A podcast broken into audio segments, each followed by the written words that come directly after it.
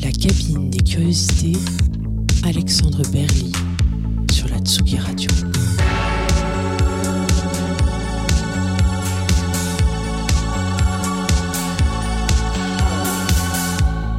Bonsoir et bienvenue dans ce nouvel épisode de la cabine des curiosités sur Tsugi Radio, l'émission qui pousse la porte du studio des artistes et qui s'invite pour les écouter et regarder composer. J'ai le plaisir de recevoir aujourd'hui le duo Froid Dub, composé de François Marché et de Stéphane Bodin. Ensemble, nous allons remonter le fil de leur carrière et revenir avec eux sur les coulisses de la production de leurs disques, comme leur approche de la création. Bonsoir François et Stéphane. Bonsoir, bonsoir. Merci beaucoup d'avoir accepté notre invitation. Pour les auditrices et les auditeurs qui ne vous connaîtraient pas, je vais rappeler quelques éléments de votre carrière. Vous vous êtes rencontrés à la fin des années 80 au lycée à Niort. Notamment, vous êtes connectés autour du, groupe français Ptose, qui était un, groupe assez culte dans l'histoire de la musique underground française. Vous avez multiplié pardon, les projets au fur et à mesure des années. Euh, il y a eu la période Bosco, euh, fin des années 90, avec lequel vous avez sorti 4 LP. Euh, Panty Wheel en 2003 avec un disque, le, groupe Prototype, le groupe Blackmail avec lequel vous avez également sorti 4 disques et le projet qui vous anime depuis 2021, le projet Froid Dub, avec lequel vous avez également sorti 4 mini-LP. C'est ça. Euh, vous êtes également derrière le label De l'Audio qui a été fondé en 2016, un, un label euh, donc qui sort les disques de Froid Dub, mais qui, qui, a également sorti Charlotte Leclerc, des rééditions comme La Confirmation, Patrick Michaud, et des disques plus obscurs comme Toxic Frequency ou la dernière sortie, il me semble que c'est Spiraling Synthesizer for Heavy Cosmic Music. Mmh, c'est ça. Dis donc, est bon. Et merci. Et euh, vous avez également euh, commis un remix pour Cosmo Vitelli, sur, à propos duquel on reviendra euh, plus tard dans l'émission. Mais je vous propose de commencer cette émission en écoutant un morceau extrait de votre dernier disque Cinch Unity, qui est sorti le 1er décembre dernier. Euh, sur les titres de l'album, vous continuez d'arpenter le chemin tracé depuis le premier EP. Euh, A Nice Bear Cruising the Jamaican Coastline. Je vous propose d'écouter le morceau Bass et on en parle tout de suite sur Tsugi Radio.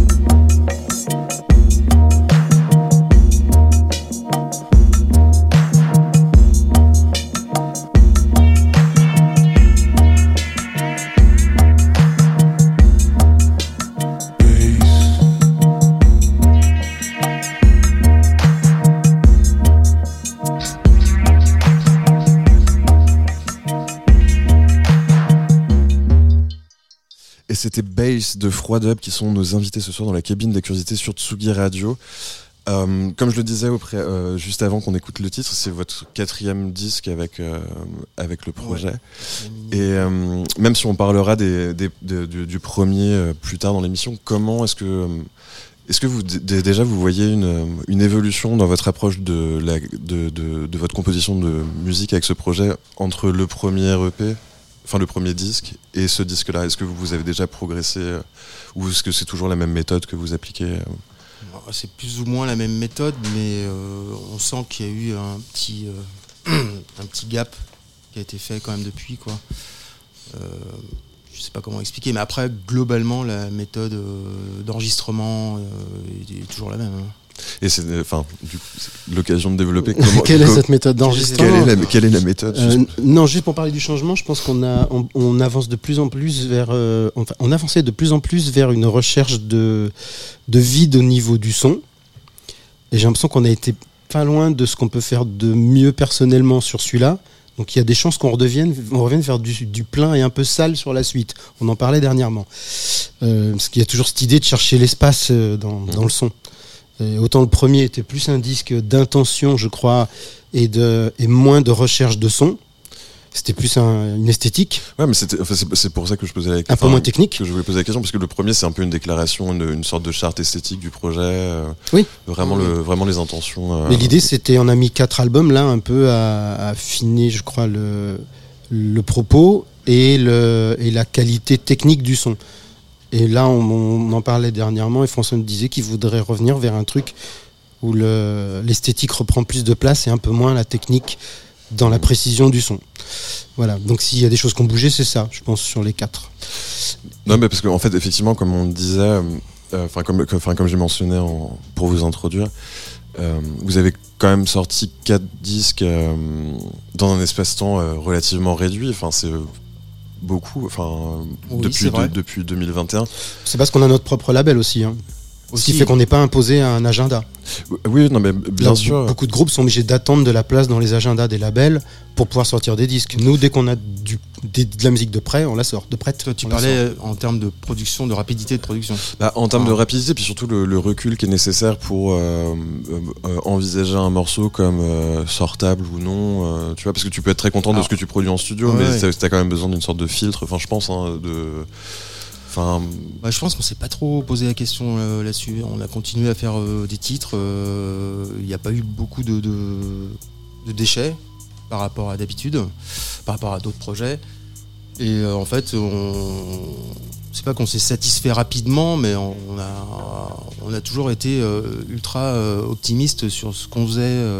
donc, de fait, c'est- voilà, c'est sorti dans la foulée, quoi. et- et- et comment vous fonctionnez du coup? Vous faites des jams en studio que vous éditez après, que vous enregistrez plus proprement, ou, où vous avez déjà des idées un peu euh, préconçues, ou des ou des, des figures imposées comme euh, une ligne de mélodie et que vous essayez de faire rentrer dans un carton? Non. Ça peut être, bon, ça peut être des jams aussi. euh, voilà, on fait tourner, euh, on fait tourner euh, une boîte, enfin là une 808 en l'occurrence, un MS10 en synchro, euh, avec deux trois euh, cordes, de, de, de- de synthé, voir comment ça, ça évolue.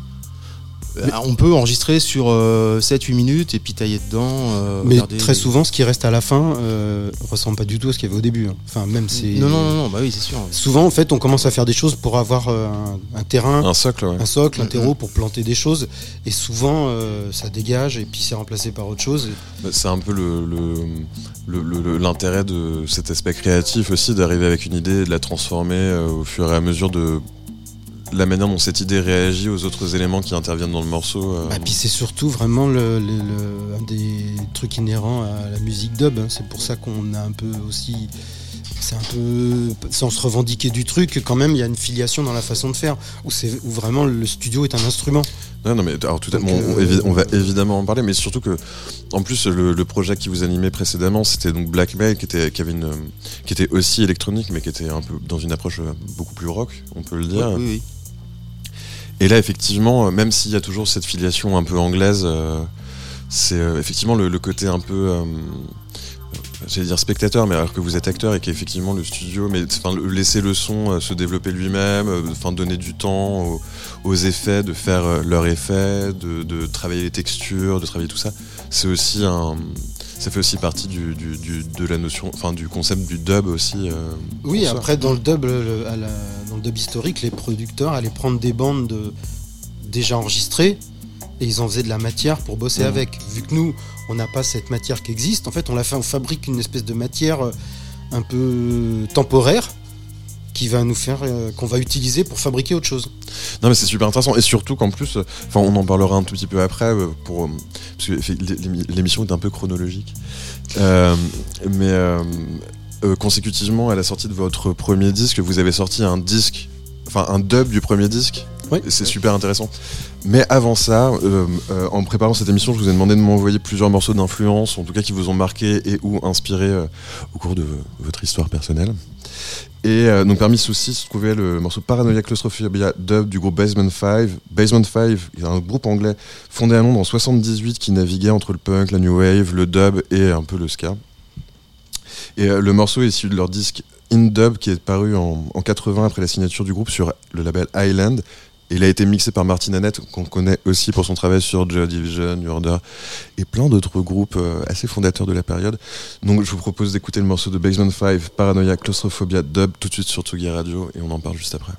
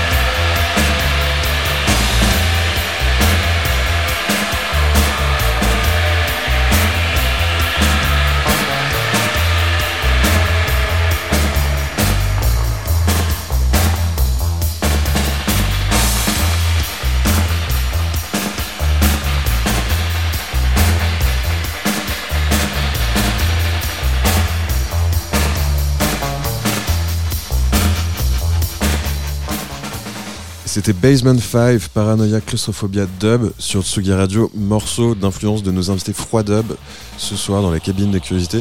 La question qui suit est évidemment toute simple. Comment ce morceau vous a parlé? Comment ça vous a inspiré, influencé dans votre approche de la musique? Bah, c'est un morceau qu'on connaît depuis longtemps quand même. hein. Oui, oui. Et puis c'est surtout le, le- le- la façon de- de- de- de- d'utiliser les effets qui est quand même euh, pas super euh, académique non plus et Dans en le dub. très académique, qui est pas académique dans le dub quoi. Et voilà. Et puis euh, puis Martin Annette quoi. Ouais, bah, bien On- sûr, c'est, euh. Puis l'équilibre entre le chaud et le froid est super quoi. C'est Tu veux dire la clim du studio non, je parle du son du, du morceau. Non, parce qu'il y a un sujet sur la clim du studio, enfin, mais c'est plus les histoires qui sont relatives à New Order et Joy Division où ils, où ils montaient la clim du studio pour que les musiciens ne fassent qu'une seule prise et qu'après ils s'amusent avec les bandes.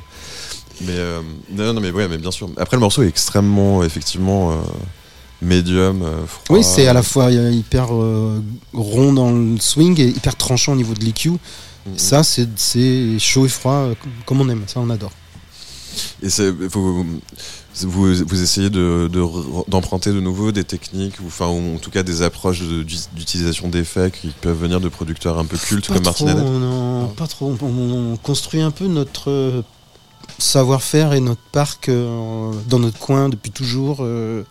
Ce qui, tant et si bien que des fois, on a des révélations après 10 ans où on tourne un bouton et on fait euh, Ah ben d'accord Et on en parle et tout le monde nous dit Bah évidemment, vous êtes vraiment débile.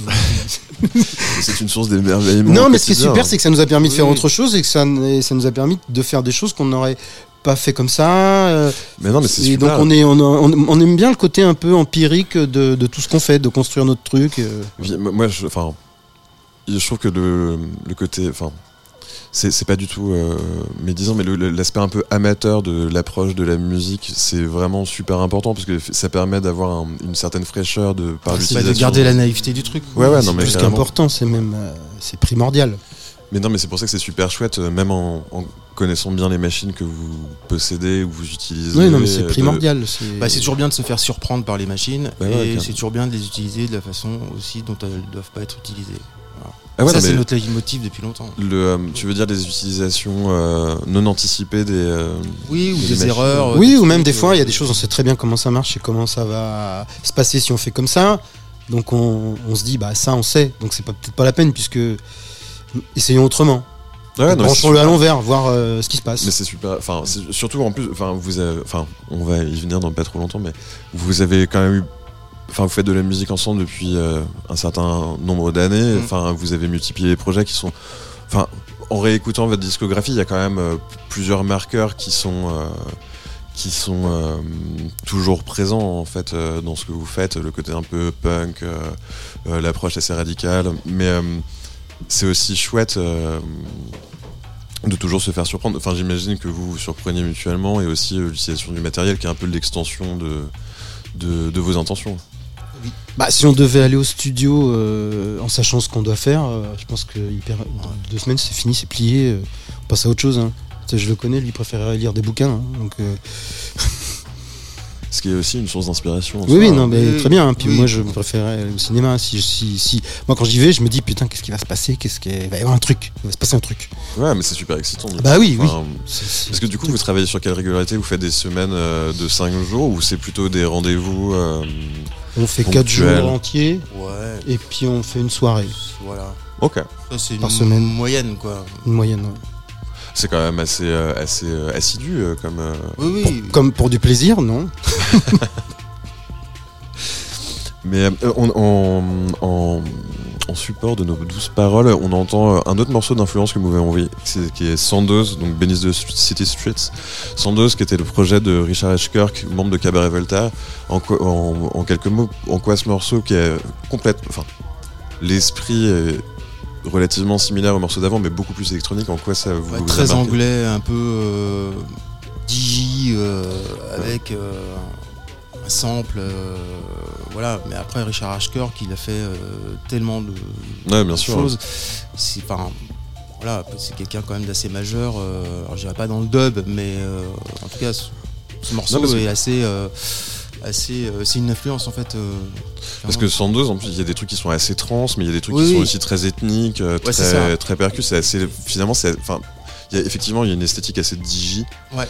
Mais euh, c'est super vaste en fait. euh, et puis il a, il a une production assez dense avec, euh, Ouais, avec ce projet. Donc, C'est euh, ça. Puis un truc un peu arty aussi, Ouais, ouais. qui est, ouais, que- carrément. qui est pas un truc qu'on peut dire de Basement 5 qu'on a écouté avant, mais qui est un truc euh, qu'on qu'on re- qu'on retrouve un peu aussi comme influence, nous, dans, dans notre univers, ce petit truc un peu arty. Mais non, non, mais c'est super. Mais Enfin, euh, je me souviens. Ah oui, euh, c'était euh, Augustus Pablo, le troisième morceau Mm. que vous m'aviez envoyé. Mais euh, Le classique. bah, en fait, moi, je, enfin, je, je, je connaissais pas Basement 5 pour être tout à fait honnête, donc euh, du coup, c'est pour ça que je me suis euh, amusé à le choisir. Et, euh, mais sans doute, c'est incroyable. Et euh, on, on arrive au moment un peu Michel Drucker de l'émission. Euh, on va revenir à votre premier projet, euh, donc qui est Bosco, de votre premier album qui s'appelait sobrement LP en 97. Euh, qui était signé sur le label Platinum, de, qui est- où- sur lequel est aussi signé Rubinsteiner, qu'on a eu le plaisir de recevoir dans cette émission, Tout à fait. et BMG. Mm. Ouais. Grand écart incroyable. Une licence, ça s'appelait. Et, euh, Ça s'appelait-. Souvenez-vous. c'est ça, dans l'ancien temps. Euh, donc c'est un projet beaucoup, enfin plus électronique, en tout cas plus house que. Alors là, c'est encore autre chose, euh, Bosco. C'est vraiment un truc. euh, Il y a la dimension arty, Ouais. et puis- toujours euh, chez nous. Qui- Là, là en Euh, l'occurrence, ce premier album, c'est vraiment un truc euh, ultra lofi. Mhm. Parce que moi, j'avais un 8 pistes à cassette à la maison. J'avais acheté un sampler euh, sans mémoire euh, de la marque euh, Gemini. Et donc, en fait, euh, voilà, c'est c'est- c'est- tout est parti de là, en fait. euh, de la musique un peu.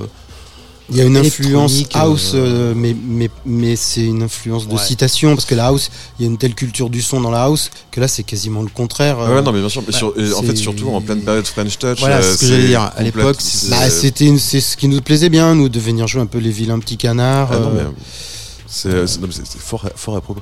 Donc je vous propose d'écouter le morceau Yo-Yo Martini et on, on en parle juste après.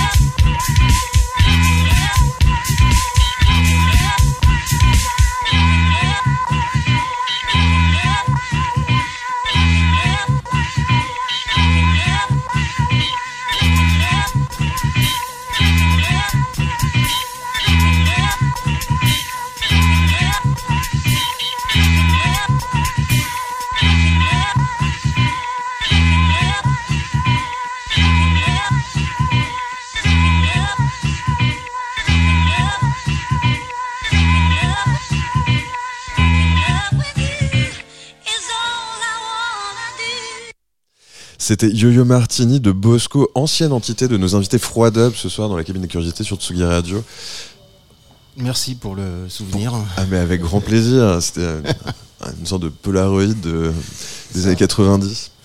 Et euh, donc du coup, enfin, vous me disiez en antenne que vous aviez fait le morceau avec un, un, un- donc un sampler Un et, euh. Trois bricoles, vraiment. et, euh, Sur un coin de table.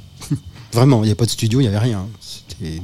Mais c'est ce qui vous a donné euh, le, euh, le virus, sans vouloir euh, utiliser un poncif du journalisme musical, mais enfin c'est c'est comme ça que vous avez pris goût avec ce projet ou c'était une pure expérimentation et vous, Oui. vous- au début vous faisiez ça pour vous amuser Complètement et, ça. Expérimentation pour s'amuser, pour euh, vraiment. Et en fait, justement, voilà, Laurent de Platinum est tombé dessus et euh, avec euh, son engouement qu'on connaît, l'a proposé en licence là, chez BMG. Et après, c'est parti comme ça. Et vous vous y attendiez pas du coup? Enfin Bah c'était vraiment euh, Ah, pas du tout, non, non, non, mais c'était pas fait. ouais, c'était pas fait pour faire un disque en fait. Bah, Euh, c'est le premier disque qu'on n'a pas fait pour faire un disque en fait. On a fait de la musique et c'est devenu un disque.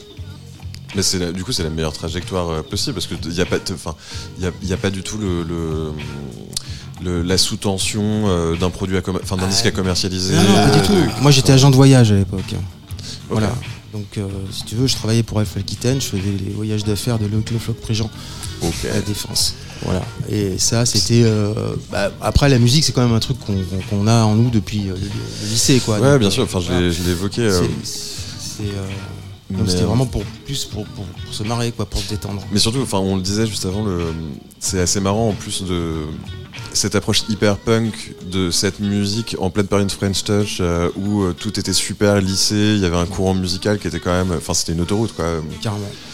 Et, oui, euh, mais après, euh, nous, on adorait tous, tous les trucs d'Underground Resistance, on adorait euh, la house de Chicago, euh, on adorait euh, des trucs de French Touch un peu quand ça grinçait un peu, quand c'était pas trop trop de disco funk. Mais par contre, on était sur le côté un peu culture de production qu'avaient tous les gens qui faisaient ça. On venait pas de là et on comprenait rien à ça. Nous, on venait vraiment du lofi euh, pur et dur. Et donc, en fait, quand ça, s'est mélangé, euh, tout ça, c'est ça qui est sorti.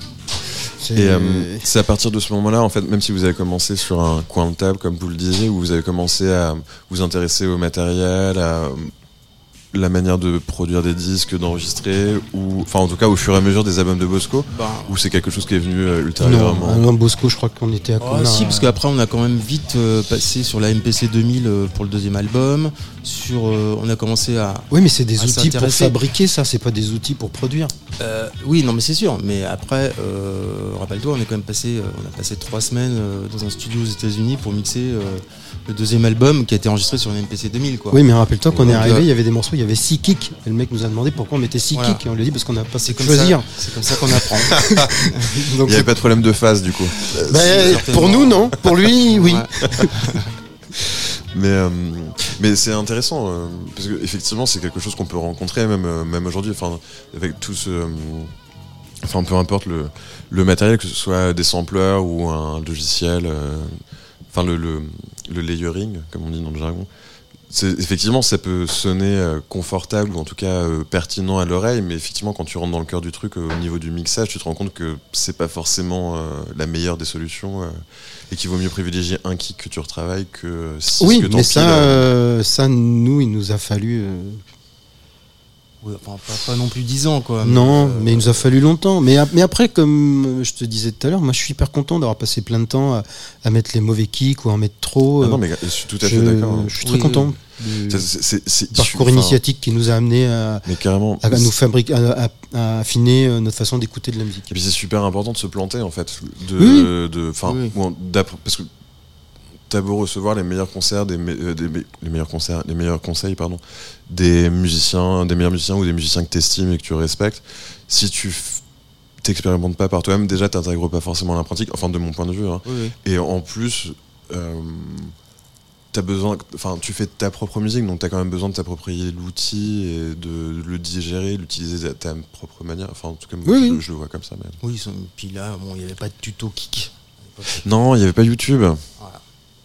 Et en même temps, euh, on, peut, on peut voir tout et son contraire euh, sur YouTube aussi, euh, dans le- les fameux tutos Oui, que tu mentionnes. oui. Il n'y a, pas- y a, pas de- y a pas de vérité générale, euh, Tout à fait. ce qui est assez drôle parfois. Petit saut dans le temps, parce que vous- avez multiplié les projets et moi je voulais passer un, un morceau que j'ai beaucoup passé en club quand j'étais plus jeune. Euh, de votre groupe Blackmail, donc là c'était plutôt en 2013, si ma mémoire est bonne, euh, pour euh, l'album Bones. Ouais. Et euh, donc c'est un groupe que vous composiez tous les deux avec euh, Sylvain le Jeune. Alors, Leven. euh, Leven. Ah, Leven, pardon. Mais on autant, composait à trois en fait. autant pour moi. Ouais. D'accord, ok. On composait à trois. Oui, c'était vraiment un groupe à trois. C'est d'accord. Autant pour moi. Et euh, une veine plus rock, plus sombre. Vous avez sorti trois disques sur le label de Mike Tice, Yukfo Records, Mm. et également une bande originale de film qui s'appelait euh, Amoré synthétique, Mm. euh, qui elle est sortie sur Gonzai Records. Donc je vous propose d'écouter le morceau A Miracle America, qui est sorti donc euh, à l'occasion de ce premier album, et on est et on en parle après sur Tsugi Radio.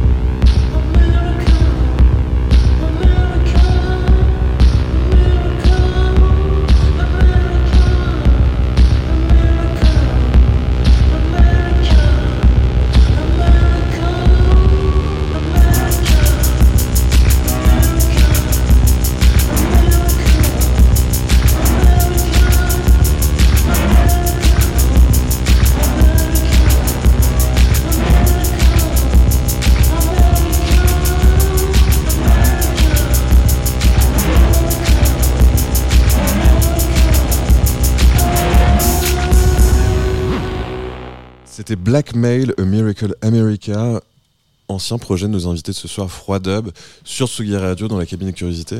Bon, on le disait en antenne, ce morceau, c'est effectivement un morceau assez backroom. Mais euh, globalement, le, Blackmail, en tout cas le premier album, qui est celui dont j'ai le plus de souvenirs, euh, c'était assez moite quand même comme musique. euh. Il y avait un. Ouais, ouais. Ouais, ouais, ouais. C'était le- c'était plus l'aspect euh, rock. Cave euh, qui inspirait ce- cette atmosphère ou, c'était ou c'était ou c'était la, la contribution de votre euh, troisième partenaire euh, Non, non, non, je pense qu'on était un peu dans ce truc-là euh, à l'époque. Enfin, pas Qu'est-ce qu'on buvait, à l'époque Je sais pas. Euh, non, je sais pas. J'ai pas. Il y, a- y a pas. Il y avait pas. un- Il y a pas eu un, un- une réunion euh, Oui. au départ en disant on va faire un truc moite, un peu rock, machin. En fait, non, non, on mais a. j'imagine En fait, euh, Sylvain, on l'a rencontré parce qu'on a produit euh, un, un groupe dans lequel il jouait avant qui s'appelait This Is Pop. ok ouais. Wow. Et on est resté copains après. Et il venait euh, souvent au studio, on buvait quelques bières et tout, on écoutait de la musique.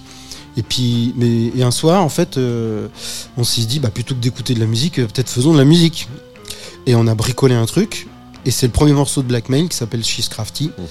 Et euh, on s'est dit, bah, vu que c'est super, bah, tiens, deuxième peut-être. euh, on a fait un 45 tours. Ah non, ça, on a proposé. euh, J'ai rencontré Mike euh, du, du label Yukfu à ce moment-là. Je lui ai fait écouter. Et je lui ai dit, on a ça, on sait pas quoi en faire, peut-être on voudrait faire un disque. Puis il m'a dit, ah ben moi je veux le sortir. Puis, hop, voilà.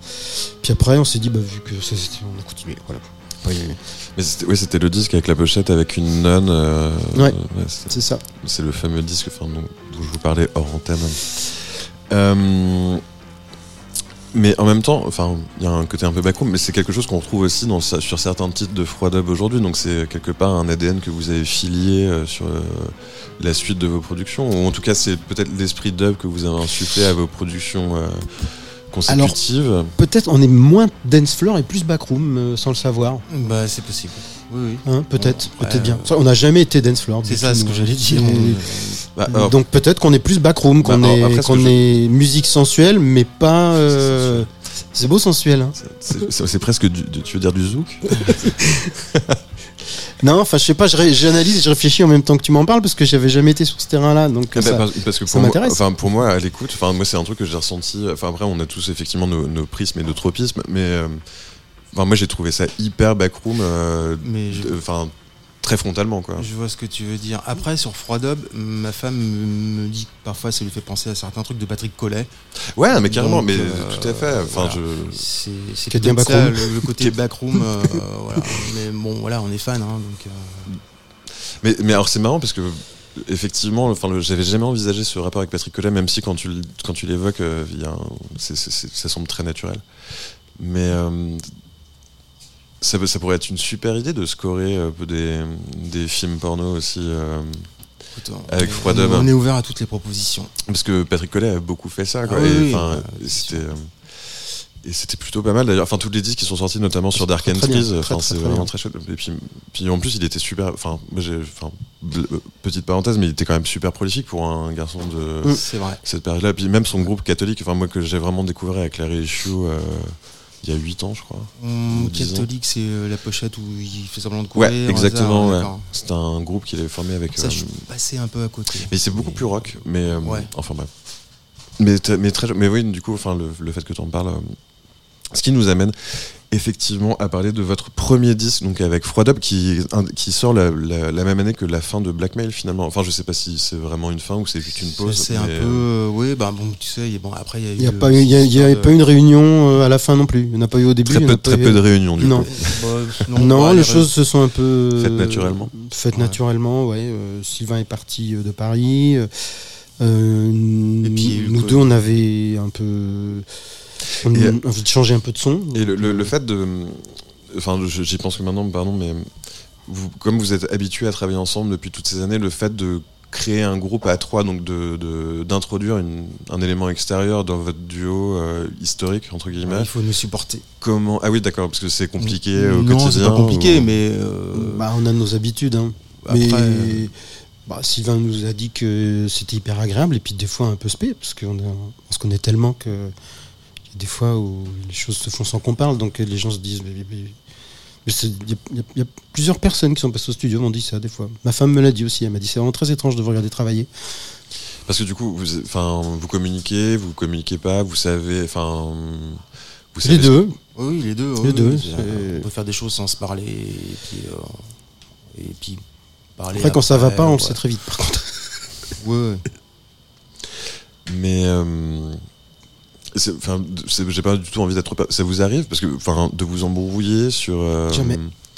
Non. Sur des, sur des, parce que ça peut arriver en studio, Non. tu vois, de, Jamais. je veux dire, la, la cristallisation d'un moment où toi, tu essayes de formaliser une idée, euh, tu n'y arrives pas forcément, donc tu t'énerves un peu. Non, non, la jamais engueulé. Bah, en fait, le truc, c'est qu'on on se connaît quand même assez pour savoir si ça marche ou si ça marche pas. Mhm. Et euh, euh, c'est- c'est- il y en a pas un qui, qui veut absolument mettre une idée en avant. Enfin, Mhm. non. Non, non, mais je comprends tout à fait, hein, mais c'est communication is key. Oh, ouais. Puis on, mm, bah non, puis on sait qu'on a dépassé le truc d'ego. Ouais, puisque non, mais- hum, on n'en est plus là. On a dépassé le truc d'argent puisqu'on a été à une époque dans dans le milieu musical où il y en avait, on est passé au travers sans s'engueuler. Donc quand tu as dépassé ça, euh, globalement increvable. bah euh, oui, je pense. Enfin, dans, dans un aspect mille bornes de la chose, effectivement, t'es Ouais. un peu, euh, t'es un peu échumé. euh, je pense. ça. Non, mais c'est vrai. Non, mais je me permettais de poser la question parce que parfois, c'est vrai que le le fait de collaborer de manière euh, historique avec euh, quelqu'un et euh, l'introduction d'un nouvel élément, ça peut complètement rebalancer tous les équilibres. qui Bon, il a fallu trouver un, ajuster deux trois trucs, mais ça s'est fait. Ouais, tu veux dire quoi Pour Blackmail tu veux dire Ouais, Sylvain, il a fallu qu'on ajuste un tout petit peu deux trois trucs euh, Non, non, mais par rapport à la, à la- c'est au assez- fonctionnement habituel, mais euh, C'est assez, intéressant. Enfin, c'est super euh, admirable parce que parfois, euh, le fait de monter des groupes, c'est aussi effectivement une guerre d'ego. euh, C'est, euh, t'as Ouais. plus l'impression de faire de la politique que de faire de la musique. C'est, Oui. euh, assez Bah, compliqué, tu vois. C'est assez, euh, c'est assez plaisant de, de voir des duos comme vous où, où c'est, Bah, euh, simple en fait. Sylvain est un mec intelligent, hein, donc. Ah, Non, non, non, mais, Ouais. non, mais ce, ce que, enfin, je- ce que je voulais dire par là, c'est que dans toutes les combinaisons possibles, tu vois, parce que enfin, le- les auditeurs qui nous écoutent font, enfin, sont euh, fans de musique, mais sont aussi, euh, pour certains musiciens, c'est vrai qu'ils sont aussi confrontés à des situations où c'est pas forcément simple euh, d'évoluer dans un Oui, groupe. après, tu as euh, des tu groupes vois, qui aiment beaucoup évoluer dans le chaos. Nous, c'est vraiment le contraire. hein. Nous, euh, on- Oui, c'est ça. on- C'est plutôt voilà. charentaise, quoi. Non, pas charentaise, Non. mais on est plutôt. euh, On n'aime pas travailler dans, le- dans, dans, dans, Dans le stress. Dans le stress, l'aigreur et, le, Ah non, et tout ça. Non, mais il y a des gens qui adorent. hein. Mais parfois, On, a bossé avec des musiciens comme ça parfois. Ouais. mais parfois, pour nous, c'est compliqué. hein. Ça, c'est hyper compliqué pour nous. Pourquoi? Parce que ça renvoie à une sorte d'urgence qui, qui vous stimule pas? Bah parce que ça, ça, ça ramène des émotions qui sont autres que la musique même. Ça, fait ça ramène euh, l'émotion du temps, où il faut aller vite, ça ramène l'émotion de, de, de l'efficacité, où il faut, faut, faut que les choses valent le coup d'être faites. Faut- Ouais. Ça peut ramener le, le truc de l'expérience euh, doit être ultime ou ne pas être, euh, Hmm. tu vois, de, de genre de choses. Où, alors que nous, notre but, c'est juste, euh, on a un truc un peu de, de laborantin. Le- nous, l'objectif, c'est la musique. Non, mais je, je, je comprends tout à fait. Et donc, euh, c'est vrai que ça, par contre, euh, c'est arrivé, c'est compliqué pour nous, les gens qui aiment travailler dans le chaos. Ça, ça, c'est Parce que paradoxalement, parfois, l'urgence, ça amène aussi, enfin, ça facilite le processus de décision, tu vois, euh, le fait de devoir faire des choix euh, forcément inhérents à la création d'un morceau. Le Mm. fait de ne pas avoir de temps, ça permet de trancher, en tout cas, surtout pour des personnes relativement indécises ou qui doutent beaucoup d'elles-mêmes, ça permet de. Après, moi, il y a des groupes que j'adore, qui sont des groupes euh, qui évoluent dans le chaos. hein, et s'ils évoluaient pas comme ça, ça serait pas le même groupe. Donc, je suis très content que eux aient trouvé leur, façon de faire. hein. Ce qui nous amène à parler de votre nouvelle façon de faire avec donc votre le projet qui vous anime euh, depuis 2021, donc Froidub. Donc euh, en 2021, c'était le, premier disque, donc An Iceberg Cruising de Jamaican Coastline, qui résume assez bien finalement le- l'ADN, parce qu'il y a effectivement le côté dub, donc euh, la Jamaïque, les tropiques, les bandes magnétiques, et, euh, et euh, l'iceberg qui est plus euh, l'aspect synthétique de la musique. Mm. Et euh, du coup, je vous propose d'en écouter le morceau Frozen Chips Sandwich, du, euh, issu du premier disque sur Tsugi Radio de Froidub, et on en parle juste après.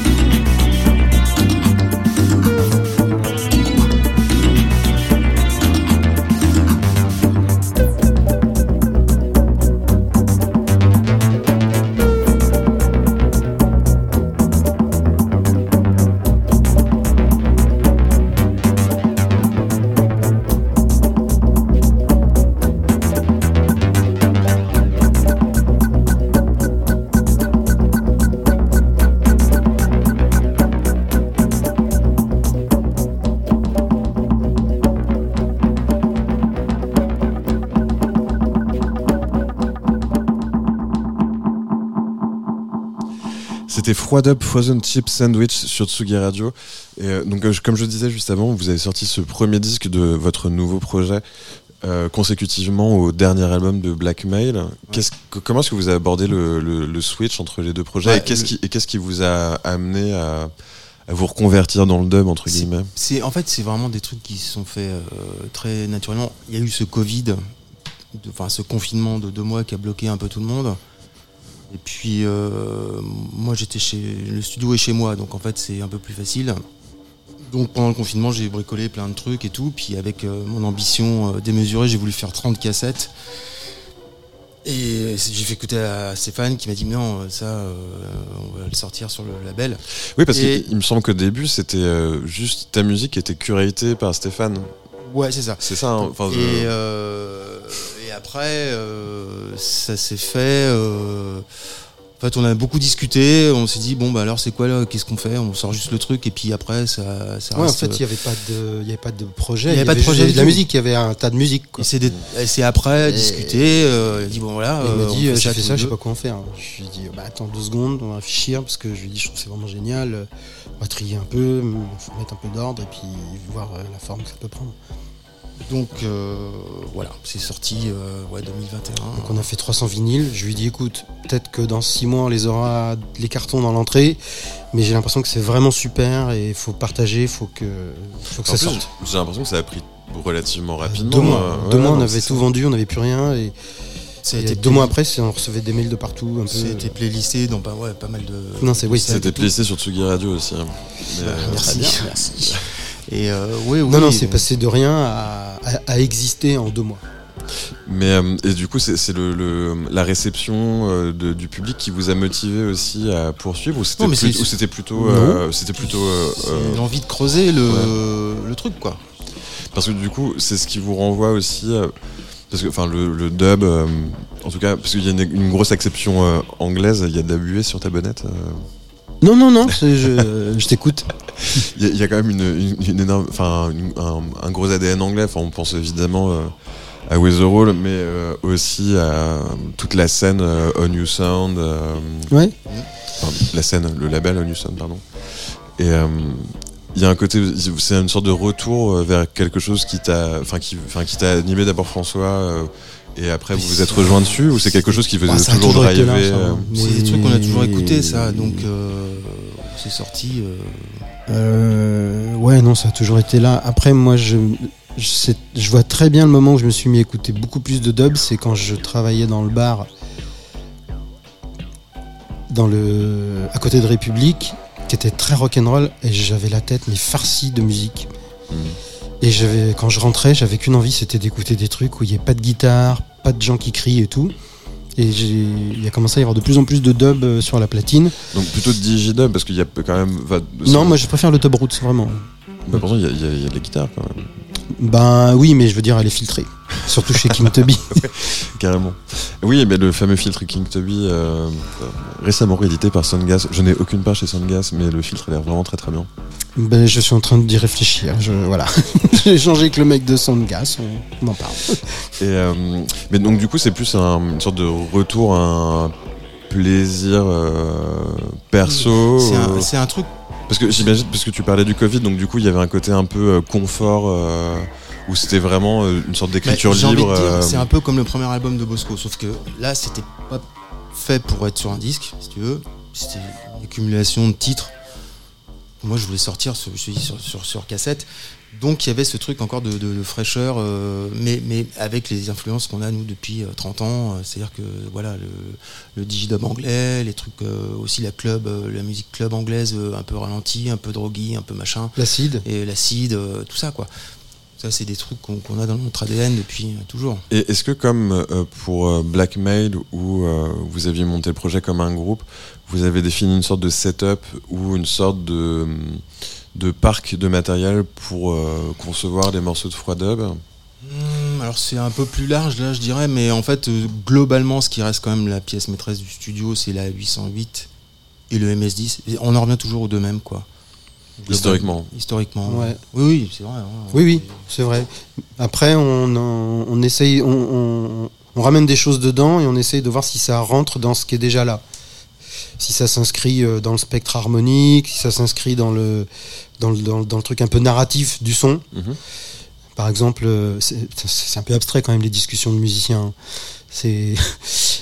C'est- la chance que nous offre Tsugi Radio. Ouais, hein. bah oui, oui, j'ai l'impression d'être dans un bar avec des copains en train de parler de musique. Donc c'est. Un peu l'objectif. hein. Voilà. Donc c'est Donc c'est vraiment bien, mais pour, euh, pour les gens qui écoutent, ça doit être un peu crypto quand même. Bah, on, on parle pas de, on parle pas de référence de synthé de, pendant une heure, donc ça va. Ouais, tu vois, ça va. c'est, euh, Mais quand je dis euh, le, le- le- le narratif, par exemple, c'est si jamais on a un son de basse qui est très très digi, dub, si on va ramener un synthé pour faire le, le lead dessus, qui est dans cette même lignée un peu, donc de la même époque et qui a ce truc un peu digi, on, ça va raconter quelque chose. Alors que si on essaie de prendre le contre-pied et de prendre un synthé qui est plus années 70, avec ce côté un petit peu plus euh, filtré du nez, euh, ouais, ouais, années 70, euh, est-ce que, un, au niveau du spectre, euh, ça marche Et deux, est-ce qu'au niveau du narratif, ça, il se passe un truc qui fait que la tête comprend Mhm. ce qui se passe? Moi, c'est mon référentiel quand on écoute un morceau, c'est le cerveau, est-ce qu'il comprend où il est S'il comprend pas, y, il y a un problème. Bah, après, enfin, alors, je comprends tout à fait ce que tu veux dire, mais c'est aussi cool de se faire surprendre. Oui, mais c'est pour ça que on, on- si, on, si on est par exemple sur cet exemple d'une, basse très digidub, on va pas aller direct euh, sur le synthé qui, Ouais, devrait être là. Le synthé à contre-temps avec. euh, Oui, le- ou le synthé de la même époque qui va, vu qu'il est fabriqué à la même époque, c'est les, les mêmes composants, donc il va aller se mettre tout seul dans le mix tout seul. Non, non, mais euh, ouais, non, mais effectivement, il y a l'idée de la place dans le mix, effectivement, mais euh, c'est super intéressant comme démarche parce que du coup, enfin, c'est un peu comme composer un tableau ou composer une photographie, tu vois, Oui. t'as, t'as le cadre et t'as euh, le premier plan, le deuxième plan, le troisième plan, la manière dont ça s'assemble, la, perspective euh, du, du cadre. bah, sauf que là, il y a le haut, les aigus, le bas, les basses, la stéréo, la droite, la gauche, et puis il faut, faut, faut mettre des touches là-dedans pour qu'il y ait assez de trucs euh, remplis pour que ça fasse de la musique, mais qu'il y ait aussi assez d'espace pour que ça respire. Et que Ouais, puis la, bouge pas, voilà. la spécialisation, euh, le- les effets, enfin c'est autant d'outils que, enfin effectivement parce que le- la base du dub aussi c'est effectivement d'utiliser le, le studio comme un instrument, donc il y a aussi tout ce travail autour du son, euh, les effets. euh, la couleur des machines, euh, Mm. le fait d'enterrer ses bandes dans son jardin. euh, euh, On n'en est pas là. bah, parce que vous enregistrez sur bande, Euh, sur Blackmail, le, le troisième album euh, sur bande. C'est long, hein. grand luxe. hein. Je suis pas sûr qu'on. Enfin, les masters, hein, pas, pas le. Mais on a couché les masters sur bande. Euh, au studio, mais c'est long. hein. Je je suis Euh, pas sûr oui. qu'on le refera. hein. Ouais. C'est fastidieux. Ouais, c'est fastidieux. Mais euh, et vous avez, enfin, c'était une, c'était une pure démarche ou il y avait un intérêt réel pour Euh, c'était pour voir. Ouais, euh, c'était pour, ouais, c'était pour- juste pour expérimenter le. Ouais. Oui, oui. la Ouais, c'était pour pousser le truc au bout un peu, De- pour pouvoir dire bah on l'a fait, on a, on a, on a couché nos masters sur bande. Ce fameux euh, gras euh, de la compression de la bande quand on pousse, tout ça, est-ce que c'est vrai ou est-ce que c'est un fantasme et tout? Donc euh, on l'a fait. Mais c'est assez, euh, oui, effectivement, c'est assez intéressant. Bah oui, oui, bah eh, on est là pour ça. hein. Vu qu'on a notre propre studio, on paye pas à l'heure, hein, donc. euh, Ce qui est une chance, mais euh, mais ce qui est aussi le- la joie des studios, enfin des home studios, enfin c'est vraiment le, même si euh, l'immobilier coûte cher à Paris, euh, c'est c'est quand même un. Ouais, mais quand quand on un avait ouais. notre 8 pistes à cassette sur un coin de table, c'était la même logique, c'est de pouvoir s'y mettre quand on avait envie et d'avoir de compte à rendre à personne. Euh, et la logique est toujours la même. Mais j'ai l'impression que cette notion de rythme tout à fait personnel, c'est quelque chose qui vous définit euh, relativement, parce que tu- tout à l'heure tu parlais de ne pas travailler dans l'urgence, euh, le- la contrainte du temps. Enfin, vous avez vraiment votre rythme euh, et c'est ce qui vous, euh, c'est ce qui vous définit dans votre dans votre approche du travail. Pas nous définit, mais nous, nous cadre. euh, nous cadre et nous Euh, conforte un peu aussi. Quoi. Ouais.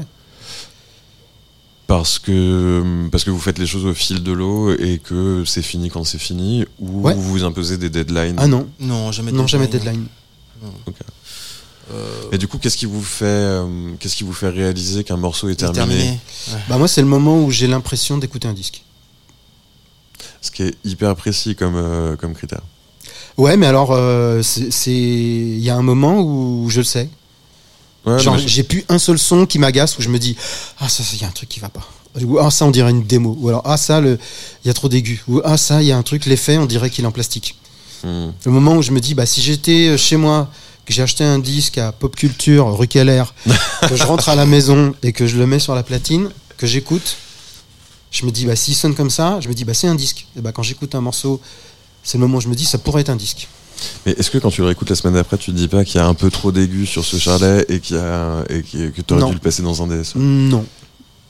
Non, ah, par contre, une fois que c'est.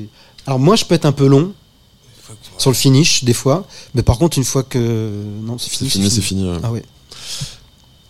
Et encore, c'est pas forcément fini parce que le, en 2021, vous sortez également un disque de dub de vos premiers morceaux dub avec Froid Dub. Ouais. C'est beaucoup de dub. Et euh, bah, du coup, je- and Beats. Dubs and Beats, absolument. Et euh, du coup, je vous propose pour euh, filier avec le, le morceau précédent d'écouter le Frozen Dub Sandwich Ouais. Très bonne idée, super. sur, euh, sur Tsugi Radio.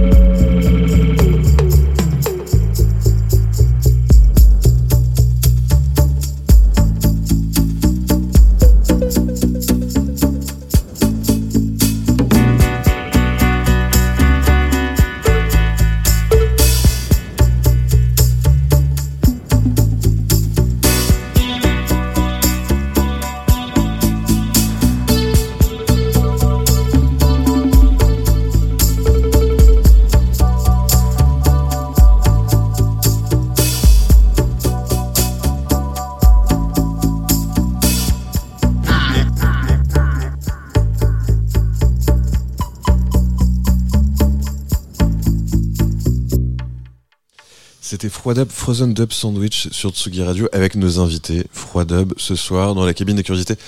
Donc là, il y a un côté un peu euh, mise en abîme que j'ai trouvé assez drôle quand, euh, quand j'ai vu le, disque euh, euh, chez le disquaire. Du coup, chez Babalouma, euh, rue Jean-Pierre Timbaud, puisqu'on en est à citer les adresses des disquaires des copains. Vous êtes, en fait, avec, moi j'ai l'impression que vous êtes allé un peu au bout de la première intention avec ce disque, c'est-à-dire vous avez fait un disque de dub euh, relativement digital et après vous avez fait un dub du dub. Ah bah non, parce qu'en fait, euh, le truc il va encore plus loin, parce qu'il y a une troisième version qui est dispo uniquement en digital sur le Bandcamp. Ce sont les Xmas Dubs. Alors figure-toi qu'on allait finir l'émission avec euh, cette petite surprise. Mer- Merci pour le spoil. Mais, euh, On en reparle en fin mais on en d'émission. reparle en fin d'émission, absolument. Période des fêtes oblige, n'est-ce pas? C'était tout à fait à propos et un heureux hasard. Mais, euh, mais ouais, mais donc, du coup. Bah, que- vu que y a dans, ce- dans le dub, il y a vraiment cette idée que rien n'est jamais fini, hyper vite, on s'est dit, bah, plutôt que de repartir sur d'autres morceaux, euh, reprenons les mêmes et puis refaisons d'autres versions. Et du coup, est-ce que vous l'avez fait à l'ancienne, c'est-à-dire tout sur la console avec les effets en envoi, à la, à la mano Non, euh, non, non. Non, non, non. Parce que ça aurait pu être assez drôle aussi. hein. Ouais. Ouais. mais On est Non. euh, Ben, Non, parce que du coup, ça renvoie à l'urgence du morceau qui défile et envoyer les effets. ouais, mais ça, direct, ça, non, euh. nous, c'est pépère. nous. nous, on aime bien prendre le temps. Et le côté un peu dans l'urgence, on n'aime pas trop. Mais est-ce que paradoxalement, vous réfléchissez beaucoup, voire beaucoup trop, sur euh, les idées que, qui construisent les morceaux que vous créez? Non, pas sur du le tout. moment, non. non, non. Après, Après, après, après, ouais. ça, après, ça débriefe un peu. Mais sur le moment, non. Non. Non, parce que du coup, enfin, c'est un peu euh, l'anti-urgence, tu vois, le, le fait de euh, générer une idée ou même euh, la visualiser dans sa tête et même pas la produire sur la machine en disant ah, non, finalement, ça va être de la merde. Oui, mais c'est pas Et du- possible. Si tu ne fais pas, tu sais pas. Oui, mais c'est- tu, tu, tu peux, tu, tu sais- enfin, Après, il y a des choses qu'on sait qu'il faut pas faire. Quoi. oui, non, bien Ça, sûr. Non, mais parce que moi, je te dis ça parce que personnellement, ça m'arrive de, de, de, de bosser sur un morceau et de me dire peut-être que je pourrais essayer de faire ça et de l'imaginer et de me dire ah non mais en fait ça va être de la merde alors que peut-être que si je l'avais vraiment fait sur ma machine tu vois ça aurait été cool tu vois ou ça aurait généré autre chose Bah, mais je, je travaille dessus Après, on un est deux, nous. Donc, s'il y en a un qui a cette idée, l'autre va dire c'est quand même con de pas essayer. Souvent. non non mais Et on finit toujours par essayer, c'est le- grosso le- modo. le- le- c'est enfin de mon point de vue euh, un des avantages de, du fait d'être en duo c'est que surtout comme tu le disais juste avant le fait que vous connaissiez depuis aussi longtemps qu'il n'y ait plus d'ego que ce soit vraiment du partage euh, euh, sans filtre et sans jugement. Le fait de générer une idée, que tu aies une deuxième paire d'oreilles qui n'est pas la tienne, qui peut, avoir un point de vue euh, aussi objectif que subjectif, c'est-à-dire objectif sur la qualité de l'idée en elle-même et subjectif sur la qualité de l'idée au sein du morceau que vous êtes en train de créer, c'est super salvateur en fait pour le, le, le- le processus de création et pour le, Ça nous permet de travailler vite dans une non-urgence. Ce qui est, euh, On, on travaille vite. Hein. Oui, on travaille vite. Oui, mais parce que du coup, enfin, on, on- on l'a déjà évoqué, mais vous faites des jams ou vous, vous les éditez ou enfin, est-ce que vous avez fini par, euh, au fur et à mesure des quatre disques, à euh, mettre en place une méthode de Non. travail euh, Non, il y a des lignes, mais par contre, elles bougent. Et j'ai l'impression qu'on est qu'au début. hein. après euh, 30 ans, enfin non, 25 ans de carrière euh, ensemble euh, Sur Froidub, je pense qu'il ah y oui, a. non, y que- sur je- je pense qu'il y a, il y a plein plein de trucs à, à faire. Mais du coup, parce qu'on on a parlé de vos projets précédents euh, euh, avant dans cette émission, mais vos méthodes de travail ont changé. J'ai pas, enfin, de la manière dont on Ah, en parle, j'ai pas, pas sa méthode. Ah oui, vraiment Ouais, J'ai- ouais, Parce que j'ai l'impression que vous avez quand même, des habitudes ensemble et que c'est quand même assez établi la manière dont vous collaborez. Bah, après, chaque projet avait un peu un format aussi. euh, là où Froidub en a pas du tout. C'est une vraie différence. Je veux dire, euh, Blackmail, c'est quand même. Il y a un format. C'est des, des, morceaux euh, de 3 minutes à 5 minutes, euh, avec du chant. il peut y avoir un refrain. On a poussé le truc sur le dernier album. C'est plus du chant, mais c'est du parler, mais ça reste un peu quand même la même, la même logique. Bosco, le- l'axe paradoxal, c'est que le format, c'est le non-format. C'est-à-dire que dès qu'il y a un truc qui, s'en- qui, qui rentrait dans un format, il fallait tout péter. Donc ça devenait un format de déformater. Mhm. Là où Froidub, il n'y a pas de. Il y a il n'y a pas de format. C'est-à-dire que les morceaux font la durée qu'ils font parce que c'est le moment où la musique euh, s'arrête, grosso modo. C'est vrai ou pas? Oui, oui, c'est vrai. Tu vois, d'ailleurs, ils rallongent un petit peu là sur les nouveaux trucs qui arrivent, un petit Ouais. peu. Bizarrement, ils étaient un peu entre 4-5 minutes. Et puis là, euh, il y a, il y a- il y a- on a fait un nouveau titre qui est, qui est plus à 7. Mais moi, je trouve ça chouette de prendre son temps. Moi, c'est. Enfin. Ah, c'est un luxe, hein. Oui, c'est un luxe. on le sait, hein, c'est vraiment un luxe. Hein. Bah, euh, tu, veux, tu veux dire à l'heure des, à l'heure du streaming, par exemple Bah euh, non, à l'heure de tout, quoi. C'est euh, c'est un luxe de pouvoir se dire. euh, Bah après, c'est un truc, on a fait gaffe, tu vois, on a protégé notre zone, euh, on s'est démerdé pour être propriétaire de notre matériel euh, dès que c'était possible. On achetait.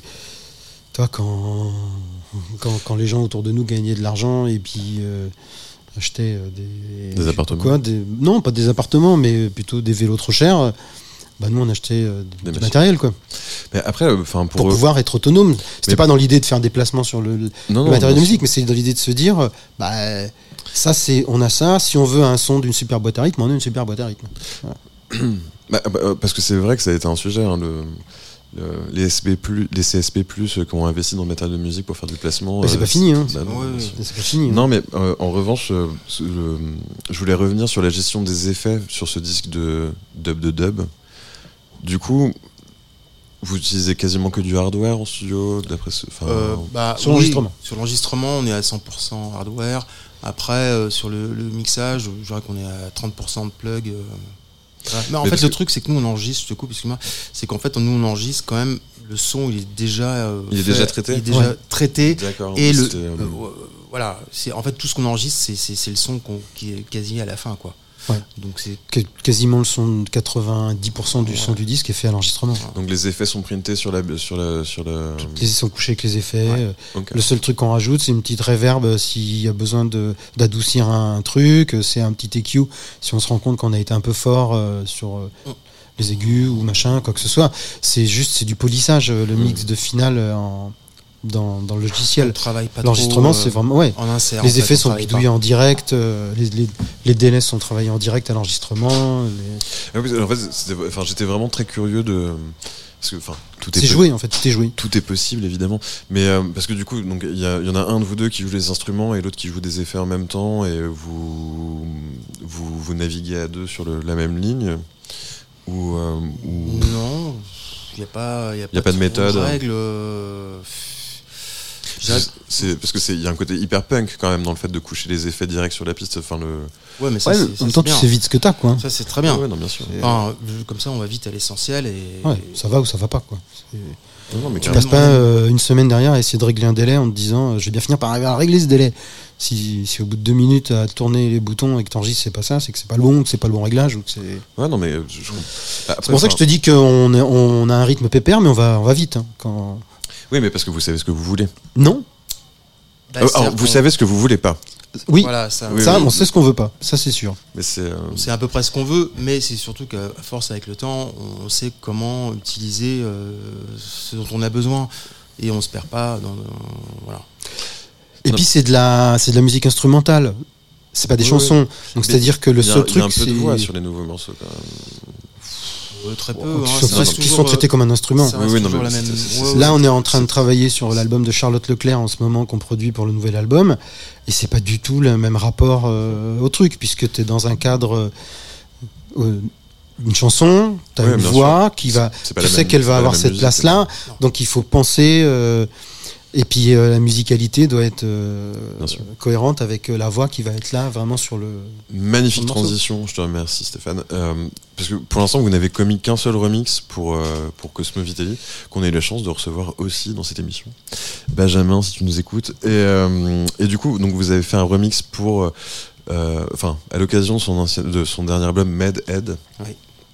qui est sorti sur son label I'm a Cliché, avec beaucoup de featuring de Trust de Groot, euh, qui était le- la chanteuse du groupe Plus Instrument, euh, un super groupe de synthwave euh, néerlandais des années 80.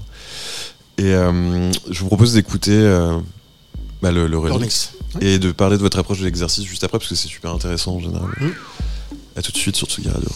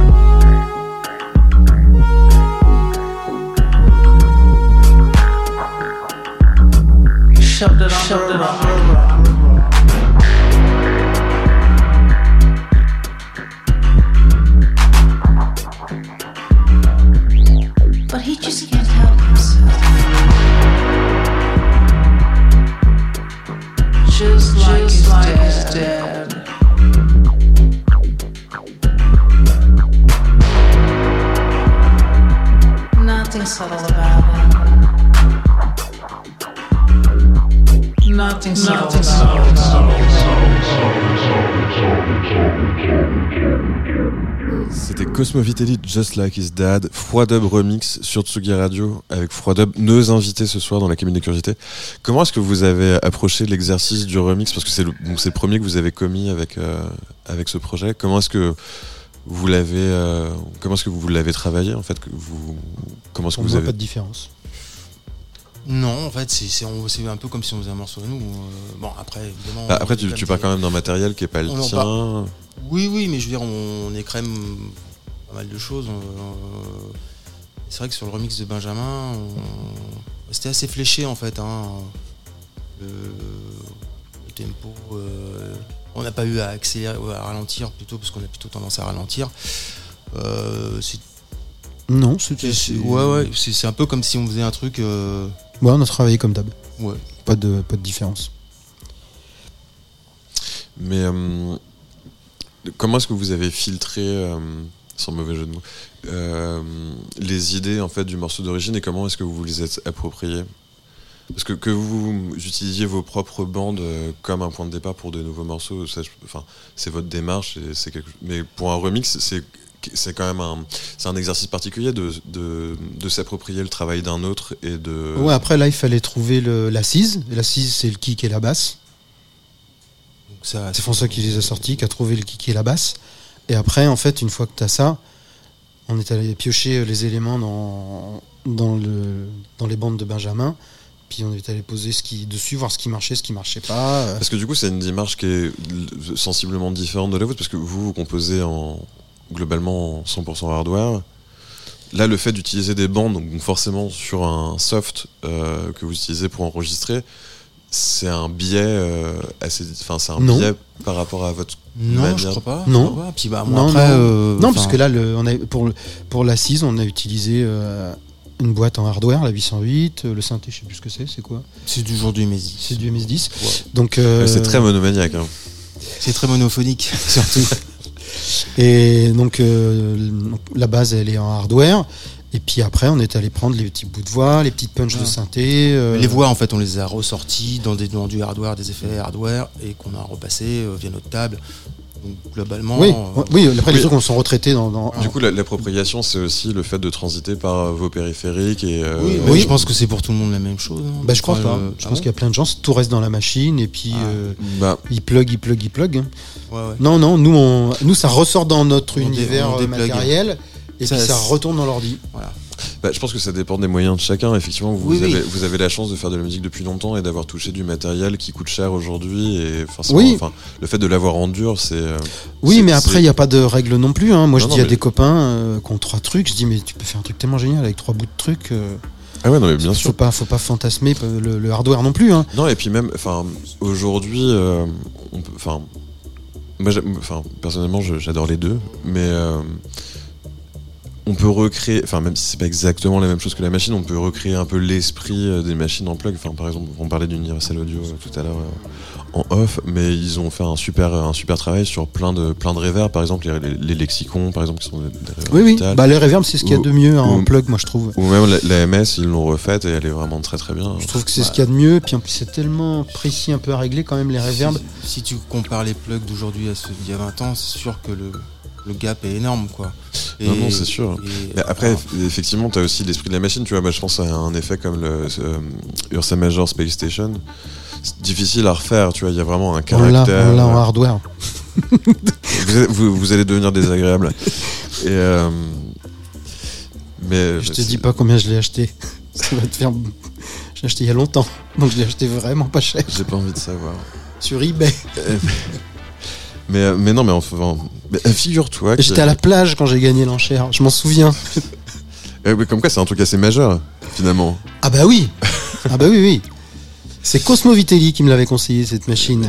Il est d'excellents conseils, Benjamin. Ouais, qui m'avait dit Mais, va euh, écouter, va écouter. J'ai écouté, j'ai fait ah ce serait pas mal. Mais du coup, cette, cette fièvre du matériel, c'est quelque chose qui vous stimule toujours encore ou c'est quelque chose qui est derrière vous et vous travaillez avec le matériel que vous possédez, que vous connaissez par cœur? Il y a moins de fièvre du matériel. hein. Ah ouais, Euh, moins de enfin, il y a fièvre. moins de fièvre du matériel à cause du compte en banque aussi et de l'augmentation du, matériel, quoi. Je veux dire, euh, ah, c'est vrai qu'à l'époque, c'est- il y avait quand même des trucs qui, coûtaient euh, 10 fois moins cher.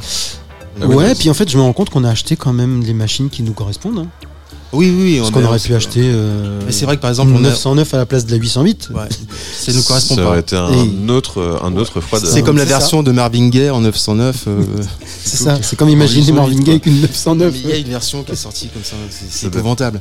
Ça pas. euh, non, mais je suis curieux, du coup, je la connais pas. Ouais, moi non plus, le- je vais aller écouter. Sur le papier, je suis assez curieux. Mais euh, non, parce qu'après, il y a- des marques, par exemple, euh, je pense à Warm Audio ou, ou, Audio Escape, je crois, aux États-Unis, qui refont aussi du, euh, du matériel euh, vintage, classique, type. Enfin, pour Audio Escape, il me semble qu'ils font des Pultec euh, pas trop chers. Warm Audio, ils refont pas mal de phaser Mutron en pédale, trucs comme ça, enfin, qui sont. De qualité. Bah, c'est pas mal, ouais. Ouais, ouais. Ouais, ouais. Oui. Non, après, il y a quelques références, il y a quelques trucs qu'on n'a pas, et je me dis des fois, ah, ça serait j'aimerais vraiment bien qu'on les ait, quoi.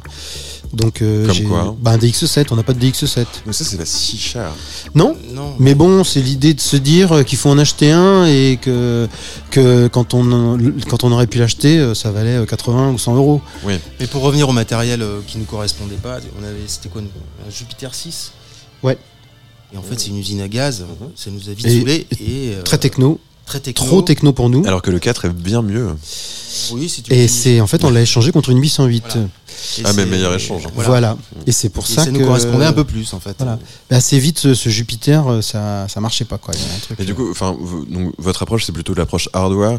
Mais c'est euh, qu'est-ce qui vous stimule? C'est le fait d'avoir l'instrument au bout des doigts ou c'est euh, vraiment le, par exemple, le- l'aspect programmation vous intéresse pas du tout et vous voyez pas du tout ça comme le il y a le côté tactile. En fait, tu fais pas la même musique quand tu quand tu tripotes un instrument que quand tu tournes des trucs à l'écran avec une souris. Mhm. Je, ça, j'en suis persuadé. Hein. Si j'en vais demander à un mec de construire une chaise avec un plugin, il va en chier. hein. Donc, euh, c'est juste que je. Bah, il peut en pour- faire les plans. Voilà, c'est ça. Mais ouais, ouais, non, je suis pas, je suis pas très Soul Lewitt, moi, dans le dans l'art Non, non, contemporain. mais je- Je suis pas très. je- non, mais, non, mais c'est- on rigole, mais c'est vrai que quand le- la façon l'instrument que tu utilises définit aussi la, comment tu fais de la musique, je crois. Ah non, mais je suis tout à fait d'accord. Et Notamment- on aime bien tous les deux se dire. euh, Et puis alors, il y a, y a des petits, on a des, il y a des petits cérémoniales aussi, parce que on a, vu qu'on n'a pas un grand local, on a une espèce de fourre-tout au fond où on a plein de- entassé des synthés, des effets, des machins. Et quand on travaille, à un moment, on, on- ça bloque, on n'a pas ce qu'il faut, on se dit ah il faudrait tel synthé. On se dit ah d'accord. Alors le temps qu'on aille le chercher, le sortir, le machin et tout. Il y a les... Ça continue à discuter, tu vois. Mhm. Ça permet. Donc il y a un petit cérémonial de le temps de sortir le bordel, le machin, de le, de le brancher et tout. On continue un peu à sur la lignée d'analyser pourquoi ça marchait pas et tout. Non, mais c'est super intéressant. C'est pas mal d'avoir cette espèce Ah de, mais de sas de, de Non, pensée entre non, le, super. le, le truc qui marche pas et la possibilité d'aller vers quelque chose qui marche. C'est assez intéressant. Ouais, et puis en fait, du coup, discuter, les justifier, enfin, de, de justifier le fait de sortir telle ou telle machine. Pour, Ouais, parce que ça nous est euh, arrivé des fois que le temps de le sortir, il y a une autre idée qui était arrivée Et on l'a pas sorti. et on le sort plus. Et hop, et on repart vers autre chose. Non, mais c'est trop chouette. Mais après, je comprends tout à fait. Après, je comprends aussi, tu vois, par exemple, pour euh, des, des musiciens euh, euh, débutants euh, qui n'ont pas forcément euh, l'argent pour investir dans le hardware euh, ou l'envie, tout simplement, parce qu'ils sont nomades ou parce que euh, ou, ou par- ou parce qu'ils n'ont pas la place chez eux. C'est aussi chouette au- aussi de pouvoir avoir des bah, des synthés de légende entre guillemets euh, au bout de la souris, tu vois. Oui, oui, oui. ah bah, non, non, Sachant que, maintenant, je- sa- sa- sachant que maintenant tu peux aussi euh, émuler euh, les contrôles de la machine sur des claviers maîtres, tu vois. En Ouais, ouais. paramètres. Après, moi, tout, tout ce que je dis, toujours, c'est dans, c'est dans le spectre de nous, notre façon de faire. Euh, et c'est c'est pas un truc euh, définitif et qui ne s'applique pas euh, en générali une générali- généralité. hein. Non, non, non, bien sûr. Non, mais je comprends. mais- Parce que moi, enfin. L'émission n'est pas faite pour parler de moi, mais je, je vous, je vous confie mon, mon expérience personnelle. Moi, quand j'ai commencé à faire de la musique, j'avais pas du tout d'argent. Du coup, j'ai commencé avec des plugs, ce qui m'a complètement emmerdé.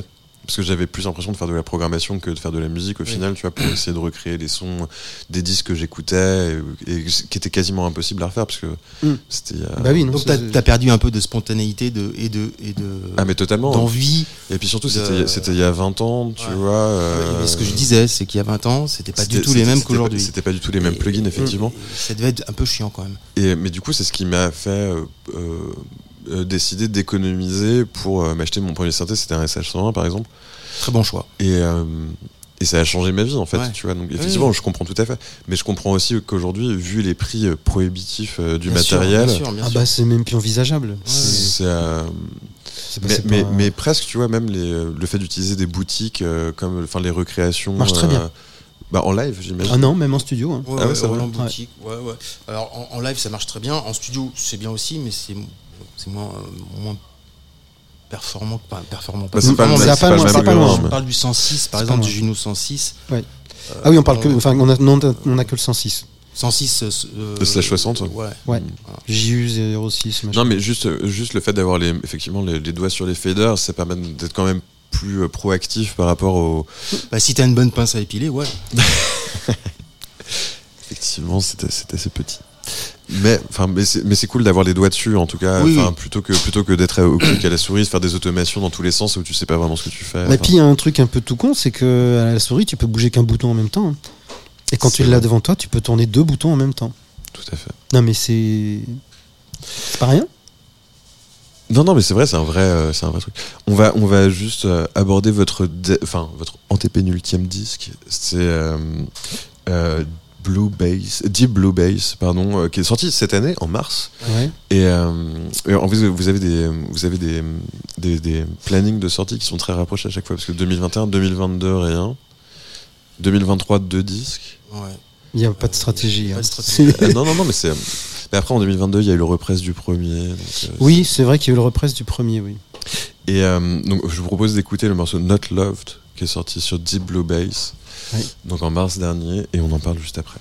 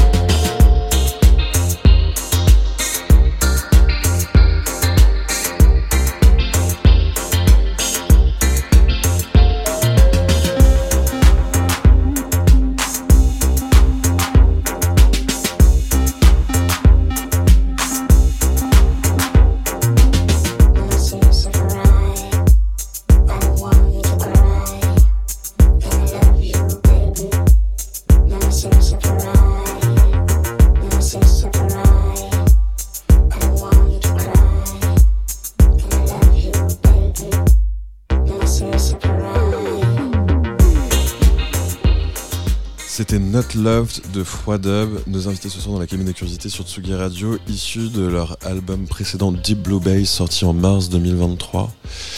Euh, en fait, cet album vient consécutivement donc euh, au premier disque et le dub du premier disque euh, finalement.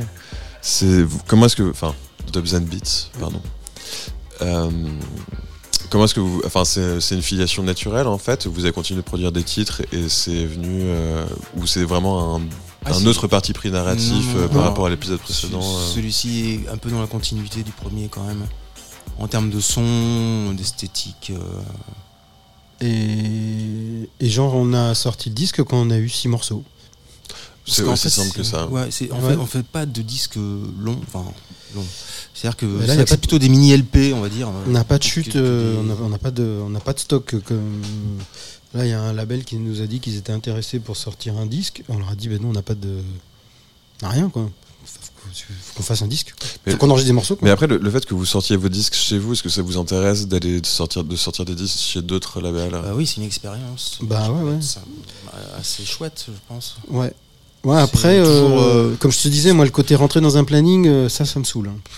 Bah ouais, non, mais, non, mais c'est- Mais- enfin, mais- le, fait d'être en contrôle, le fait d'avoir la liberté totale de, de l'output du, du projet. Oui, non, mais ça c'est super. Mais après, c'est vrai que par contre, on est hyper limité en promo, on est hyper limité en. Alors, on se débrouille bien, on a un super bon distributeur. euh, euh, les vinyles, ils sont hyper bien distribués, on les trouve partout euh, dans les bonnes boutiques là où on a envie que ça soit. Mais c'est vrai que. Euh, on aimerait- moi, j'aimerais bien qu'on ait un- des gens, un partenaire ou un label ou je sais pas quoi, qui pour nous aider à, à développer le truc un peu sur la promo et ce genre de choses. quoi. Mhm. Oui, parce que c'est vrai que c'est, enfin, c'est tout le pan, euh, enfin, c'est le, le travail invisible euh, qui rend visible finalement euh, Ouais. la, la promo. Ouais, mais c'est vrai que oui, nous, on a Enfin, la promo, c'est Mais, mais pas- après, enfin, comme vous le disiez précédemment, le, le- le premier disque que vous avez sorti, il s'est écoulé en deux mois. C'était hyper confidentiel euh, et pourtant euh, tout le monde, tout le monde se l'est arraché et tout le monde en parle. euh, Enfin, ce, ce refil de disque ou le, ou le, ou le conseil. Bah, parce ce qu'il est bien. Je crois. Non, non, J'ai envie d'y croire Non, que parce c'est je- ça qui ce- fait ce que. je veux dire, c'est que c'est pas parce que vous avez pas, pas de PR que le- la promo, elle se fait pas Oui. euh, naturellement, en fait, de manière organique. Oui, non, mais après ça, ça se passe bien. hein, c'est, mais par contre, il y a un moment où il faut un tout petit peu organiser quand même euh, derrière. Toc, Oui, oui, non, mais bien euh, envoyer un peu à des gens quand même, quoi. Parce que euh, nous, notre mailing promo, il est vraiment euh, tout que ça, il y a rien. Donc, Mais euh, pour revenir au disque, moi j'avais noté, enfin en tout cas lorsque je l'ai écouté, j'ai noté qu'il y avait un, plus un retour pour moi vers euh, des racines plutôt anglaises du dub sur ce morceau, alors que le, le premier, enfin les, les premiers, enfin les deux premiers Oui, disques, que tu veux c'était- dire. c'était un Oui. peu plus euh, bah, parce qu'il est un tout petit peu Personnel. poppy. peut-être. Est-ce que le, le dub anglais ou la- le reggae anglais est, est un peu poppy? Et c'est le morceau le plus poppy qu'on ait. Mais Donc, ouais, mais euh, du c'est coup, c'est enfin, peut-être là que ça, qu'il ait un côté un petit peu plus anglais. Là où les autres morceaux ont- sont vraiment abstracts, complets. Là où le dub jamaïcain peut être bien abstra- abstract. Parce que du coup, moi, ça me rappelait aussi. Enfin, du coup, je voulais vous poser la question de. Ça me rappelait de certains moments de Toulon Sportsman ou euh, de Où is the Role Ouais. euh, à certains moments. Et est-ce que, par exemple, c'est quelqu'un que vous avez écouté quelqu'un Ah bah que ouais, Ah oui, oui, bah c'est oui, super. zéro, là. Bien sûr. Bah oui, on a des coups. Enfin, quand euh, avec le, bah, le Adelekara. loser, euh, loser, enfin le, ouais, le, le, le premier scream, Mhm. il y a un avant et puis il y a un après. Hein. Et puis il y a- derrière, il y a le My Bloody Valentine qui sort. euh, et là, quand il y a ces deux trucs à deux ans d'écart, même pas, un an d'écart, je sais plus. Euh, Ouais, enfin, c'est le début des années 90 globalement. mais, ouais, euh, 89, 90. Là, c'est Mm. quand même deux gros morceaux euh, qui mixent euh, dub culture, euh, Mhm. club culture, dub, euh, euh, électro, euh, Backroom. backroom, Ouais, backroom, en- ouais, esprit total. anglais, tempo lent. euh, c'est des trucs, mais ça on s'en remet pas. assez- hein. Ce qui est assez marrant, c'est qu'aussi, lui, il est- enfin, il y, y a quand même pas mal d'organique aussi euh, dans, dans les productions. Tu vois, enfin, il y a des boîtes à rythme, notamment, je pense aussi à quelque chose de plus récent qu'il a produit, c'était The Asphodel, c'est avec son ingénieur du son, Ouais. Tim Fairplay. Ouais, ouais. Il y a beaucoup, enfin la, la base c'est globalement une 808 comme vous, euh, même s'il y a des accents qui sont beaucoup plus euh, Mhm. rock, post-punk en tout cas. euh. mais il y a beaucoup de choses jouées à la main par-dessus. Est-ce que c'est pas quelque chose qui vous attirerait, euh, par exemple, de, de, de jouer des, de jouer des percus, par exemple, à la main Ah bah il y en a. Ça, bah sur le dernier, sur. euh, Sur Sync Unity, il y a des vrais percus. Ah ok cool. Non mais il n'y a pas les fiches techniques des disques. Non, non, euh, mais non. après, après, on n'est pas des, des- des musiciens hors pair. Je veux dire, euh, en, en termes de Ouais mais c'est cool. technique. Ouais mais ça participe aussi au, Ouais. au- à la Ah bah oui, oui. saveur de la. Bien sûr, bien sûr, bien sûr. Ouais, ouais, non, il y a des percus. euh, Bah, les tambourins, là, par exemple, sur le morceau que tu as mis tout à l'heure, c'est un vrai, le, sur le, dub de Frozen de, Mais Sandwich. Moi, je trouve que c'est super. Enfin, parce que c'est- il y a un côté test and learn euh, dans le- la pratique du home studio et effectivement le, fait d'être autonome pour la création et la composition des, des morceaux, ça t'invite à essayer des instruments dans lesquels euh, tu n'es pas proficient. Ouais. Et, euh, et- mais ça participe euh, à l'expérience et ça participe aussi à l'identité des morceaux. Et moi, je trouve ça super chouette. C'est gratifiant quand même de jouer, même, même, même si tu maîtrises pas euh, tel élément de percu ou, tel instrument, de pouvoir sortir un truc qui te plaît euh, et Ouais, l'intégrer dans un morceau. Il y a un truc euh, Ah oui, je suis complètement d'accord. d'appropriation et de. Oui, oui, après, c'est juste, il faut que le résultat soit bien, c'est tout. hein. Ouais, ouais, non, mais seul le résultat compte. Oui, voilà, non, non, mais Mais- je veux dire, il y a les- il y a l'expérience, le moment de le faire, euh, qui est marrant et tout. Et l'ordinateur pour tout recaler. Et L'ordinateur un peu pour Oui, mais ça, repasser mais ça, derrière. c'est- en fait, mais ça, c'est un peu le, le- le luxe d'aujourd'hui, tu vois. Enfin, effectivement, avant, tout le monde enregistrait sur bande, euh, ça coûtait extrêmement il cher. fallait être techniquement assez bon quand Ouais, même. non, mais bien sûr. Enfin, même dans l'histoire de la musique enregistrée, globalement, les, les- les musiciens de studio étaient des grosses brutes euh, qui faisaient une prise, voire deux, et, et- et basta. En Ouais. fait, aujourd'hui, ça coûte peanuts de faire 100 prises. Enfin, tu peux ne pas être euh, guitariste et réussir à enchaîner euh, de, de- ta partie de guitare euh, au bout de 100 prises. euh, Voilà. Et c'est Remonter sur 24 pistes. Ouais, et puis cutter, enfin tu peux, enfin mais c'est quand même super pratique et c'est, Ouais. je trouve ça super euh, important dans l'accessibilité, la créativité en fait, de pouvoir, même en étant un piètre musicien, pouvoir faire de la musique en prenant le temps de le faire en fait. euh, Ouais, bien sûr. Ouais, je trouve ça, je trouve ça super intéressant en Ouais, fait. bah, c'est ça, c'est un des bons côtés du de la démocratisation du matériel d'enregistrement. et les mauvais côtés du coup. Bah que, que tout le monde fasse de la musique, comme tout le monde est DJ aujourd'hui? Non, que, Non. non, mais que beaucoup de gens fa- utilisent le matériel comme il est montré dans le tuto qu'il faut l'utiliser, et puis que tout le monde a le même son, quoi. Un petit peu. Ah, mais c'est c'est paradoxal parce qu'en plus c'est une sorte de couteau suisse ce logiciel. Enfin je sais pas, vous, travaillez sur quel logiciel vous? Le, le chic. Le Sur le jig jig, en, ouais. studio et live en concert. Makes sense. Mais euh, non, mais je comprends tout à fait parce que que ce soit Logic ou Pro Tools, qui sont sensiblement les mêmes logiciels, mais pas des mêmes développeurs. Enfin, c'est en tout cas c'est la même architecture derrière. Mm. Tu peux tout faire avec. Et effectivement, euh, je sais pas si c'est le phénomène des tutoriels YouTube ou en tout cas le, le- cette espèce d'enseignement online euh, qu'on peut recevoir qui fait que tout le monde a tendance à l'utiliser de la même euh, de, de la même manière parce que c'est la manière dont il veut utiliser euh, le, le matériel. Mais c'est vrai qu'il y a une, pas. cer- une certaine uniformisation. Après, Et- c'est une vraie question que je me suis posée depuis longtemps, nous, hein, sur ce qu'on fait, parce que j'entendais des fois des gens- 20 disques qui sortent, ils ont le même son. Nous, on est incapable de, de faire le même son qu'un autre disque. Enfin, on n'y arriverait pas, vraiment. Non, mais je comprends. Après, il y a- Je- il y, a une dimension on- super anglo-saxonne là-dedans, parce qu'il y, a y une dimension euh, très euh, marketing commercial où c'est le son du moment. Du coup, on va mixer Oui, comme mais le, moi, si, le je- oui, mais, si, on, si on nous disait fait- faites-le, on n'y arriverait pas. Mais personne te le demande. Du Oh, coup, si on nous l'a déjà est- demandé. bah oui, évidemment, dans les années 90, on nous demandait des remix house. Ah ouais, non, et on rendait des trucs euh, qui étaient tout sauf de la house. Et on essayait, et on essayait, hein. Vraiment, on essayait, on y mettait de la bonne volonté. On se dit, bah merde, on va y arriver, quoi. Si tout le monde y arrive, on, on bricolait un truc, puis c'est- c'est- ça marchait mais- pas. mais c'est vrai que c'est que- enfin, il y a une sorte de course à l'armement du mix, tu vois. euh, par, par rapport, euh, enfin, je, je pense qu'aujourd'hui en plus c'est complètement dénué de sens parce que effectivement t'as la musique qu'on entend aux Grammy Awards et la musique euh, des labels qu'on écoute. euh, Oui, alors ce ça, c'est le truc qu'il faut, il faut ce- pas tout mélanger. ce- hein. que- Ouais, non mais c'est ça, tu vois. Donc en fait t'as as aussi ces mixeurs là, enfin tu vois le qui bossent beaucoup, mais avec euh, bah, la, la variette en fait euh, qui est représentée aux Grammy Awards, et t'as les mixeurs euh, beaucoup plus indés ou les ou les réalisateurs de disques beaucoup plus indés qui font le son qu'on aime finalement, tu vois. Et c'est globalement pas du tout la même approche, mais c'est vrai Ouais, que puis sans aller jusque-là, c'est des, c'est des mondes quoi, différents. Donc il faut, il, faut, il faut, faut, faut choisir de vivre dans le monde où tu as ta place. quoi. C'est rien. ou créer ta place euh, dans Oui, ou trouver ta place. Euh, quand toi, tu parles des Grammy, là, je crois que je lisais un truc l'autre jour, on en est rendu où maintenant l'univers du mixage des tubes pour l'industrie américaine est segmenté maintenant quasiment par instrument. Genre, il y a des mixeurs voix qui ne mixent que les voix. Genre, euh, l'instru est fini de mixer et le type reçoit l'instru, les stems tout en place mixés et lui, son travail, ça va être de mixer la voix.